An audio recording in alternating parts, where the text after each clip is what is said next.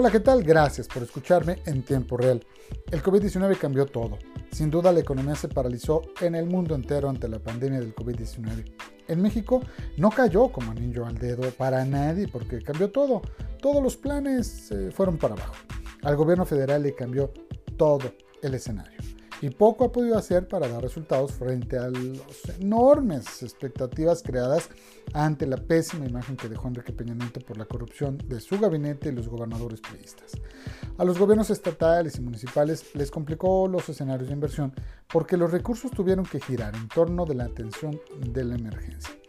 A las empresas ni se diga, lo que pudo ser un año de consolidación o de crecimiento terminó siendo un periodo de freno para la mayoría desaceleración para otras más y de quiebra para muchas organizaciones. Todas las actividades económicas sufrieron daños. La armonía emocional desapareció en millones de familias. La estabilidad económica, aunque limitada, desapareció. Creció la incertidumbre, se rompieron las cadenas de suministro y se generó escasez de miles de insumos industriales, por ejemplo. Colapsaron servicios, se redujo la oferta de alimentos y lo más grave, los medicamentos entraron en una fase de escasez peligrosa. La política también se trastocó. El proceso electoral federal que ya comenzó no tiene mucha certeza sobre cómo será la campaña y peor aún, no se sabe si la fecha de la elección pudiera cambiar. Y los partidos políticos en Puebla, que jugarán en las votaciones del 6 de junio, no pueden hacer asambleas para renovar dirigencias y mucho menos para elegir candidatos. Estamos por salir de la crisis para ubicarnos en la antesala de una catástrofe económica, social y política.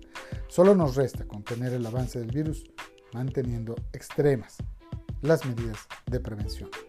Y desde los corrillos, no me responda, solo piénselo en silencio. ¿Alguna vez ha sentido atracción por su mismo género sin dejar de gustarle el sexo opuesto? Este miércoles el Heraldo de Puebla le presenta un reportaje infográfico sobre la bisexualidad a propósito de su conmemoración.